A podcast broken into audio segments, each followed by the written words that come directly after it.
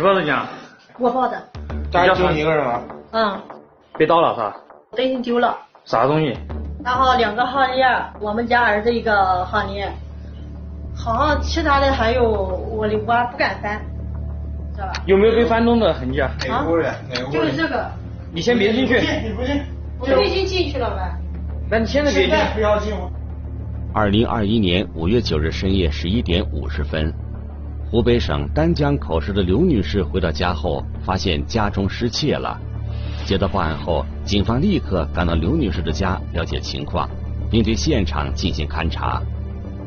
值得注意的是，刘女士居住在五楼，实施盗窃的嫌疑人并不是通过技术开锁和暴力撬锁的方式进入刘女士家的。通过攀爬这个天然气管道，啊，这个撬窗入室的。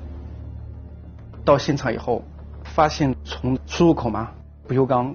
钢管，然后被他剪这个掰弯以后，然后进去了，这个钻窗入室的口子很小，这我们初步判断这个嫌疑人应该身材不高大。嫌疑人攀爬到五楼，然后从刘女士家的厨房窗户进入室内。作案后，嫌疑人没有从刘女士家的大门离开，而是再次返回到厨房，钻出窗户离开现场。入室以后。呃，就是我们在这个不锈钢，就是这个钢管附近啊，就是出入口处，发现有这个手套的痕迹，说明有一定的反侦查能力的。我们当时分析，可能是不是以前被打击处理过的。现场除了这个手套痕迹之外，就是窗台上留下了一个比较残缺的一个足迹。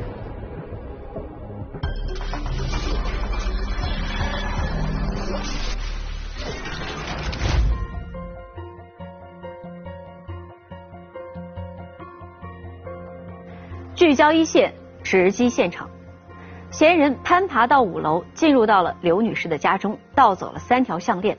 通过对现场的勘查，警方能够确定，嫌疑人在盗窃的过程中戴着手套，因此并没有留下指纹。从那枚残缺的足迹中，警方也没有获取更有价值的信息。目前，警方只能从厨房窗户外被撬弯的防护网来判断。入室盗窃的嫌疑人身材瘦小，并且具有很强的攀爬能力。侦查工作正在展开。让警方没有想到的是，这起入室盗窃案只是一个开始。在接下来的几天时间里，丹江口市接连发生了入室盗窃案。那么，这些入室盗窃案之间有没有联系？嫌疑人是单独作案，还是一个盗窃团伙呢？一起进入今天我们关注的事件，了解它的来龙去脉。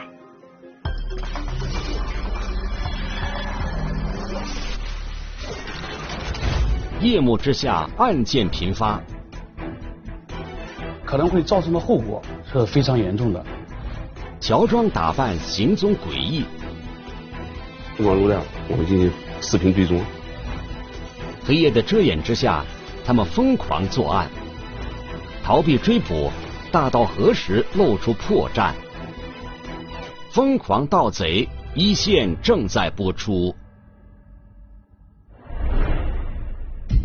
二零二一年五月十日一大早，也就是刘女士家被盗的第二天，丹江口市公安局幺幺零指挥中心的接警电话就不断的响起。你好，丹江幺幺零，我们家被盗了。今天早上我五点多起来，我那个背包放在就是桌子的里边，一看里面钱都不见了。你好，丹幺幺零。啊，你好，我要报案，我家庭被盗。啥东西被盗了？家里面的手机，但是把我的防盗网那个全部给我剪坏了。你好，丹江幺幺零。喂，你好，我屋里面丢了一个那个黄金黄金手链，不知道是谁拿走了还是咋回事找翻遍了没找到。据丹江口市公安局幺幺零指挥中心的统计，二零二一年五月十日早上打报警电话称家中被盗的一共有四户人家，再加上五月九日深夜被盗的刘女士家，一夜之间竟然有五户居民被盗。作案手法和进入和离开这个室内的方法也都是一样的，都是攀爬天然气管道或者攀爬防盗网，从厨房进入室内。警方对四个案发现场进行了勘查，结果发现，这四起入室盗窃案和第一起入室盗窃案嫌疑人的作案手法完全一致，都是戴着手套攀爬到受害人家厨房的位置，然后撬开防护网进入室内。在这四起入室盗窃案的现场，警方提取到了清晰完整的鞋印。在现场的时候，我们提取了比较完整的足迹，有些这个家里面证据保留意识还是比较强的。然后家里面一发现被盗，然后立马就报警，这个现场保护的非常好。我们提取了很多这个比较清晰的足迹，然后我们通过这个足迹啊，就进行穿并和分析。现场留下的是四十码大小的鞋印，在对鞋印进行分析后，警方对入室盗窃的嫌疑人有了一个初步的了解。当时我们就分析，这个应该是一个休闲的鞋，休闲的皮鞋，软底的。身高分析在一米七零左右，身体还是偏瘦一点的，这这一类这些信息基本上就出来了。正当警方对这五起入室盗窃案件进行调查的时候，二零二一年五月十一日凌晨一点多钟，丹江口市公安局幺幺零指挥中心的电话再次响起，又一起入室盗窃案发生了。你好，丹江幺幺零。你好，就是现在。一点多，有一个小偷进我们家里了，把我们平板弄走了。我不知道他咋进来的，我门是反锁的。我听到响的时候，他从四楼厨房窗户跳下去了，爬到那个四楼，呃，在进行盗窃的过程中，嗯，撤退的时候啊，他叫那个都是主人家的那个做饭用的锅，给踩翻了，嗯，引起了声响。当时家中那个女主人呢，起来查看的过程中，他直接从四楼再跳下去。就我们当时可能感觉，因为楼层比较高，跳下去会不会嫌疑人也会摔成有什么伤，然后或者是这个被害人有没有产生搏斗这个这个情况，然后我们我们立即就赶赶到了现场，赶到现场之后发现这个地方也是位于城乡结合部，后边也是也有山墙，然后但是后边是一块比较松软的菜地，我们反复在周围寻找，寻找这个看看有没有嫌疑人可能会躲藏在某个地方。因为路都不是很好，后边就是山林，也不是很好走，我们就寻找了有两个小时，但是没有找到嫌疑人。犯罪嫌疑人从四楼跳下，然后就失去了踪迹。到了五月十一日早上，丹江口市公安局幺幺零指挥中心又接到两起报案，同样是入室盗窃。接下来的五月十二日发生三起，五月十三日发生两起。从二零二一年的五月九日到五月十三日，一共发生了十三起入室盗窃案。你报警主要是因为什么事儿？呃，家里被盗了。家里被盗了啊？几楼？嗯，一楼，还有一层，他三楼也被盗了。三楼也被盗了啊？两个都被盗了是吧？目前我估计那一家也被盗了，估计没人，哎呀，不知道。是从哪里进去的？我里边是台子上有两个脚印。我估计他从我们家被人进了，他们家他们家也被盗了，我们家也进了。你们家也被盗了？被那是几楼？三楼嘛，丢了丢了点零钱，丢了两双鞋子，别的东西不知道，等我媳妇回来才才知道具体。他是从哪里进去的？你知道知不知道？感觉像是从窗户进去，窗户下面有两个脚印很明显，因为我每天拖地没有脏鞋印。接连发生那个类似的案件，我们感觉应该这情况有点不对了。应该不是一个单一的案件，应该可能是个系列盗窃。警方对十三起入室盗窃案进行综合研判，最后决定将十三起入室盗窃案进行并案调查。嫌疑人的作案手段都是一样的啊，都是通过这个撬窗，从窗户入室、撬窗入室的，然后进行入室盗窃的。然后通过这个技术民警的现场勘查，在几个现场都发现了同一个足迹脚印。可以确定是同一个嫌疑人作案。通过这么多现场一起串并的时候，就只出现了一种这个这个现场的很这个足迹，说明进入现场的只有一个人。从现场勘查情况来看，进入居民家中实施盗窃的犯罪嫌疑人只有一个。那么，这名犯罪嫌疑人会不会还有同伙？对此，警方又是如何判断的呢？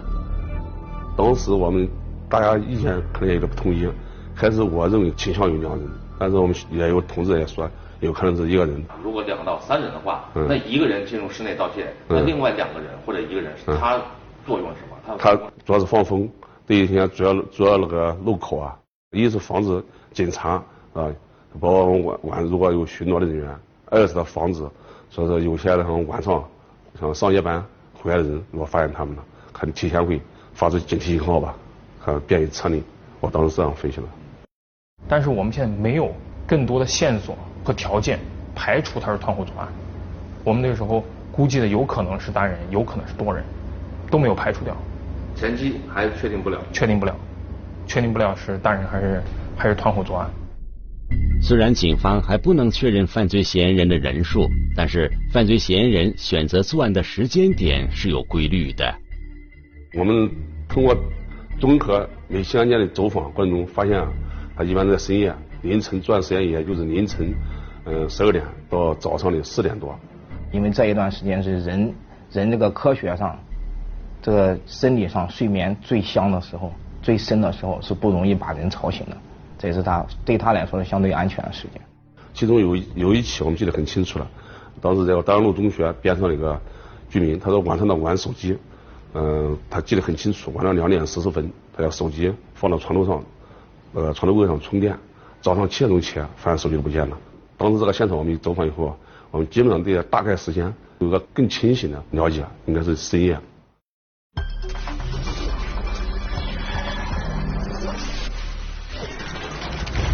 二零二一年五月九日到五月十三日，丹江口市接连发生了十三起入室盗窃案件。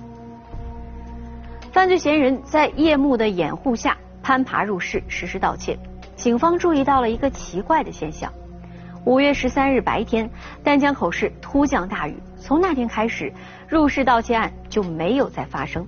警方判断，很可能是雨水让楼体变得湿滑，导致犯罪嫌疑人无法攀爬入户。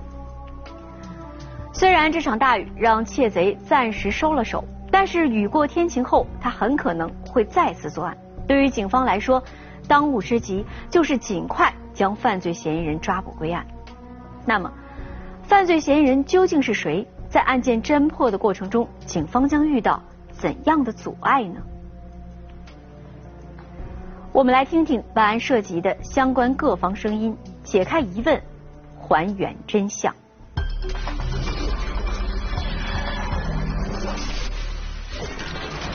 深入调查，疯狂盗贼始终不见踪迹。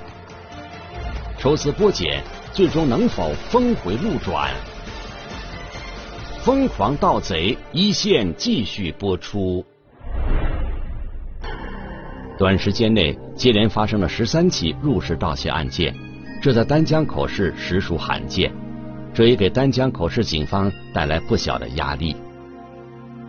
对当地的附近的这个居民造成了一定程度上的恐慌。如果我们一天不破案的话，这个嫌疑人他会持续的作案，一直作案下去。既然他入室盗窃，他这个很有可能转化成入室抢劫啊，或者是杀人、伤人这样的重大的恶性刑事案件发生。所以这一块给我们呃造成的压力是很大的。二零二一年五月十四日，丹江口市公安局成立五九专案组，对系列入室盗窃案展开调查。在调查中，警方发现，系列入室盗窃案的案发地点集中在同一片区域。主要是集中在我们丹口市的丹江路、嗯、呃、白人村，还有呃姚沟路、和红花路，主要一些城乡结合部。就相对来说偏僻一点，人员晚上人少。警方首先调取了案发现场周边的监控视频，希望能从监控视频当中寻找到犯罪嫌疑人的踪迹。但是在对监控视频进行仔细梳理后，警方并没有发现有价值的线索。我们的这个城乡结合部视频监控这方面比较薄弱，很多这个视频监控距离中心现场的位置都非常远，甚至这些这个案发现场很多都是这个监控的盲区。它无法形成一个监控上无法形成一个闭环来追击查看这个嫌疑人的路线。我们分析啊，这个人他是选城乡结合部，他主要是想避开我们城市里，像我们现在有天网工程嘛，到这安的有摄像头，他主要是避开摄像头。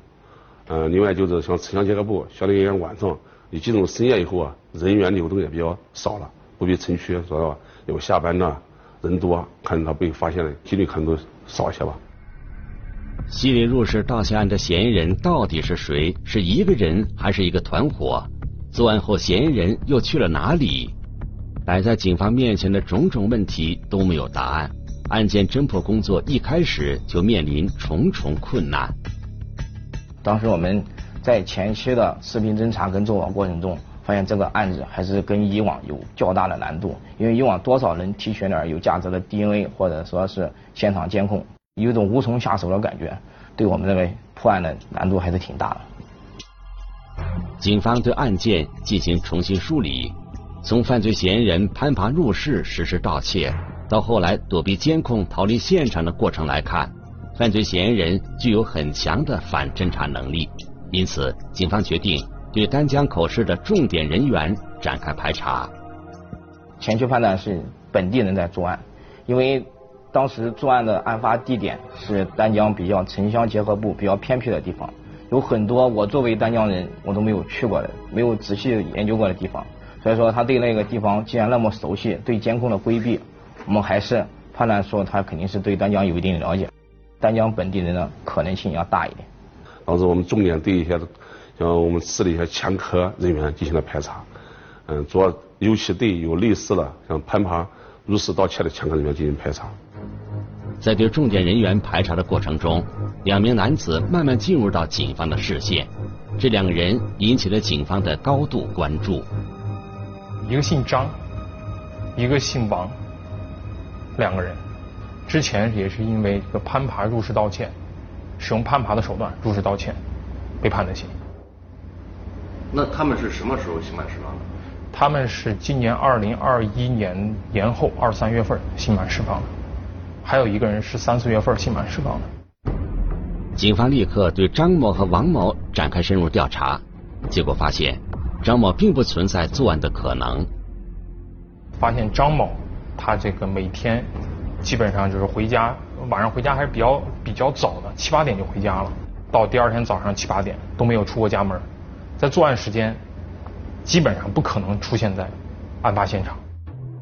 张某作案的嫌疑被排除。接下来，警方对王某的行踪展开调查。在这个过程中，警方有了重大发现。王某当时有一天，我记得应该是五月十一号，在凌晨一两点钟，骑了辆呃摩托车从他们家出来了。王某骑他的电瓶车到达了案发现场那一块那个区域。从他们的家到案发时间，实际上距离只有一二十分钟。如果他在外面再观察一下再进去的话，也就在我们估计的这个案发时间两到三点钟，这个时间非常吻合。从王某的活动轨迹来看，他有重大作案嫌疑。那么，王某会不会就是警方要找的犯罪嫌疑人呢？在接下来的调查中，警方得到了答案。经过后期的一个摸排，我们找到了王某工作的工作的地方。他查清楚，是因为他。刑满释放以后，找了一个工地上班。当天晚上一点多出来，他只是经过了案发现场，最后到达了他工地去值夜班。第二天中午下班以后，又正常回到了他的家里。那我们也这又一继续又排除了王某作案的可能性。两个重点嫌疑人一被排除以后啊，感觉确实当时说也很沮丧，说啊觉得那个案件有那个陷入僵局了。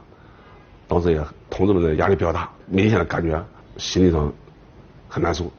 所以我肯定要安慰这个同志们呢，我们重新捋思路，我们再捋一捋，到底我们前期侦查过程中有没有哪些漏洞，我们呃寻找新的线索嘛。警方及时调整思路，再次对案情进行深入研判。经过细致的分析后，警方找到了案件侦破工作的突破口，并且取得了重要线索。我们想，既然他偷了，他肯定会要变成钱，肯定要有东西要出手。我们主要从这方面。那个寻找突破口，经过一些大量的工作，呃，发现我们有几件那个都是被盗的那个平板电脑啊，包括手机啊，结果在那个都是襄阳的樊城区出现。在襄樊发现有手机和被盗的平板出现在襄樊某交易市场手机交易市场，我们的部分侦查员就急忙赶到襄樊这个交易市场，找到了这一家嗯嚣张的商店手机店。二零二一年五月十七日一早，警方来到襄阳市樊城区，调取了收赃手机店外的监控视频。监控视频显示，二零二一年五月十三日下午三点四十四分，两名男子进入手机店。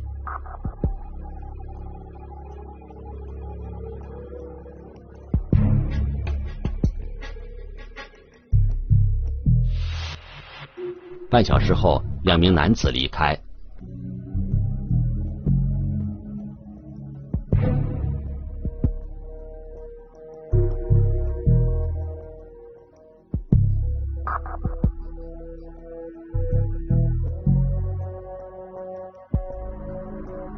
有两个人非常可疑，因为去的时候打了伞，戴了口罩，明显手上拎着有东西。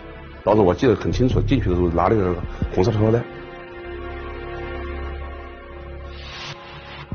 出来以后红色塑料袋明显没有了。警方分析，红色塑料袋里装的应该就是赃物。这两名可疑男子来到手机店的目的是为了销赃。在随后对手机店主的询问中，警方也证实了这样的推断。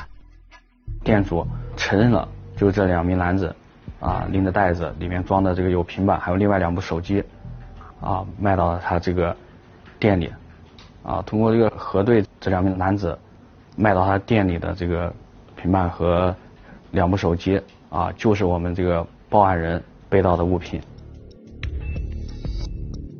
案件侦破工作取得重大进展，进入警方视线的两名男子正是系列入室盗窃案的犯罪嫌疑人。在接下来的深入调查中，警方确认，两名犯罪嫌疑人，一个叫李某光，另一个叫李某友，贵州省人，两人是亲兄弟。我们对那个李某两兄弟那个身份进行研判，呃，发现他是从九三年开始起来我们石岩打工，都是多次就是。作案，还是多次这个被的公安机关打击过，呃，基本上也就是给我们的感觉是，他是说实话偷嘛，作案，作案以后被公安机关抓住，抓住判刑，判刑出来以后继续做，继续作案，作案以后再被抓住，而且这次最近是这个出狱是，呃，二零二零年的呃九月份才出狱。李某光和李某友在二零零零年、二零零七年、二零一七年、二零一九年四次因为盗窃和抢劫，被人民法院判处过有期徒刑。发现这两个人是前科累累，曾经三次到四次因为同样的入室盗窃被法院判刑，而且还有一起嗯盗窃演变抢劫，所以说我们觉得这个人还是极具危险性的。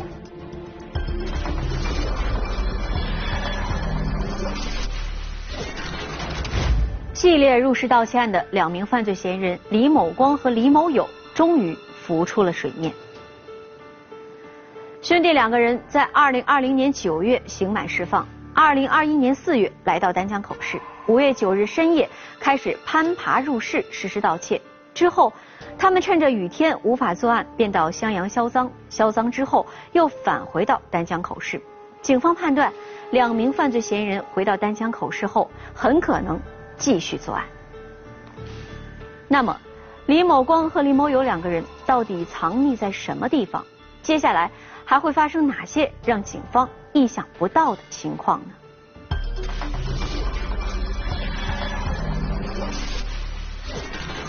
他们行迹诡异，能否再次现身？在复杂的局面中，如何解开谜团？疯狂盗贼一线继续播出。警方在襄阳市对两名犯罪嫌疑人的行踪展开调查，结果发现，在五月十五日下午，李某光和李某友两人在襄阳市坐车返回了丹江口市。当时我因为我们在襄阳嘛，然后，我们又要开展那个追赃工作，一时撤不回来，就跟家中的那个侦查人员联系，对两个人的丹江的行踪。立即进行研判，啊，通过视频追踪，看人现在在哪位置，他要干啥，嗯，同时调集警力，准备抓捕他。两名犯罪嫌疑人从襄阳市返回到丹江口市，警方密切关注着他们的行踪。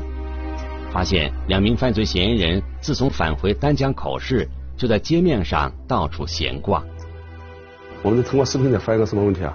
他平常穿的是呃西装革履的，嗯，戴着大手表，看着非常整齐，给人一种呃造成一种成功人士的感觉啊！你根本想象不到他会是贼，所以他可能他没进入现场的时候，他也是比较。他是可能随便走随便看，他也是在实际他走看的过程中，实际他在踩点，白天踩点，晚上开始到作案了。五月十七日，丹江口市已经雨过天晴，两名犯罪嫌疑人随时都会再次作案。警方一边通过视频追踪寻找嫌疑人目前的下落，另一边对宾馆的排查工作也在进行当中。我们在襄阳对两名嫌疑人这个身份确定以后啊。嗯，我们对他的活动轨迹进行研判，那个发现他在丹江，那个案发时间段都在。我们分析他应该我们丹江应该有落脚点。嗯，我们当时判断有可能是也出租屋啊，也小旅馆，应该在这些地区。所以说，我们对我们当地的小旅馆和出租屋也进行了排查。严格按照现在的旅馆业管理规定，要登记他们住宿的信息。住宿的信息，那么就给公安机关。呃，研研判这个案件呢，这个就会提供呃一部一定的线索。在对丹江口市的宾馆进行排查的过程中，没有发现两名犯罪嫌疑人的信息，这样的结果让警方感到有些意外。与此同时，视频侦查组传来了好消息：两名犯罪嫌疑人正在窑沟路附近活动。通过监控发现，这两个人。现在就在这个窑沟路附近，而且在附附近附近流窜。看样子我们通过监控上看那个情况，好像两个人应该是在周围踩点，准备再次实施盗窃。然后这时候我们迅速派出侦查员赶了过去。二零二一年五月十七日晚上八点钟，两名犯罪嫌疑人出现在实时监控画面当中，警方立即前往嫌疑人出现的地点实施抓捕行动。跟着这两个人沿途看一下他们去向，发现这两个人一直嗯到了一个隧道的位置，一出隧道拐进了一个比较密集的这个小树林当中。我们侦查员就在周围伏击守候。这两个人历经了将近一二十分钟的时间之后出来，我们发现两个人从之前的衬衣和西服变装成了这个呃短袖。和一些比较差、比较脏的一些外套，并且将自己当时背的包已经装得鼓鼓囊囊的。两名犯罪嫌疑人变装后，从金岗山隧道口的树林中出来，警方立即对两人实施抓捕。快点，来，好。放了，不动，孩子，放手，放手，孩子，不动，走，放动。走，放走了，站，蹲下。好，好，真的，一样一样摸，手使点端啥的，就送来，对，一样摸。打开，打开，就是从这个边这个人身上。不是，不是，不要，我要改造啥子？两二。三。三三个手电，一个手套，两个口罩，一个充电器。一个手表，然后这些。现金，现金啊，不让你看，让你可该让你看的话，你可以看包包。啊，打开。包包里面有可是钱。黑色双包进行了就是检查，发现里面呃有大量的作案工具，有压压钱呐，还有小手链，然后一些手套、呃口罩之类。一些作案工具，还有一一部分呃现金。两名犯罪嫌疑人被警方成功抓获，但是他们对自己的涉嫌犯罪事实拒不交代。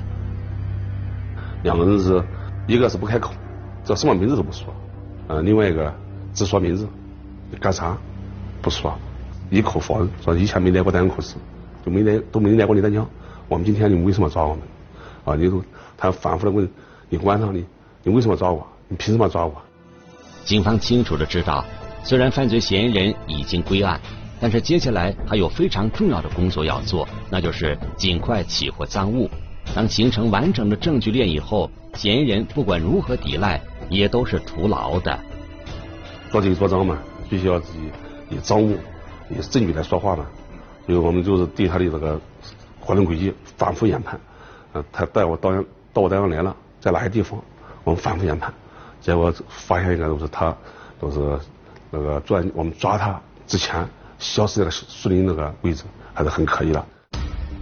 警方判断，嫌疑人很有可能将赃物藏匿在树林中，在对树林进行搜查的过程中，有了重大发现。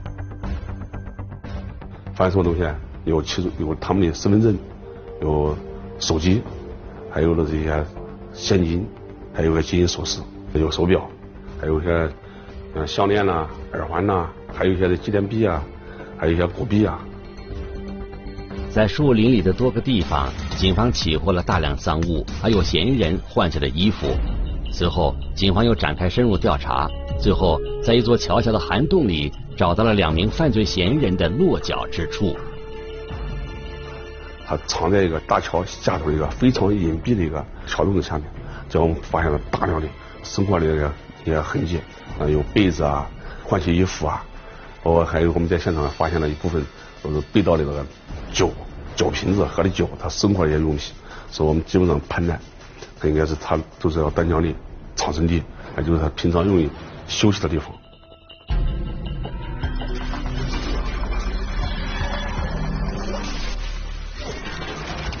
二零二一年五月十七日晚，李某光、李某友两人被警方抓获之后，警方起获了大量赃物，五九系列入室盗窃案成功告破。李某光、李某友兄弟两人多次因入室盗窃被司法机关打击处理，在二零二零年九月刑满释放后，两个人仍不思悔改，重操旧业，继续作案。兄弟二人有多次盗窃的前科，那么这对定罪量刑有什么影响吗？我们来听听北京师范大学刑事法律科学研究院袁斌教授的解读。多次盗窃。他即便每次盗窃的金额不构成数额较大，不单独构成犯罪的话，他依然可以因为他多次盗窃，按盗窃罪追究他的刑事责任。所以多次盗窃本身它就是一个可以直接追究他刑事责任的一种情形，对定罪会产生影响。另外一个影响就是根据最高人民法院、最高人民检察院。关于办理盗窃刑事案件适用法律若干问题的解释，对于一般情况下盗窃罪数额较大、数额巨大、数额特别巨大，规定了具体的金额。但是这个意见同时明确的规定，如果曾经因盗窃受过刑事处罚的话，那么认定他数额较大的标准，可以按照前面。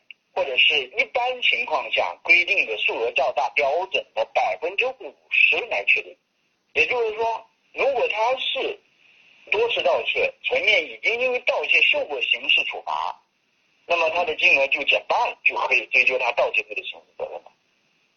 同时，多次盗窃，包括以前因为盗窃受过行政处罚或者是刑事处罚的话，它本身。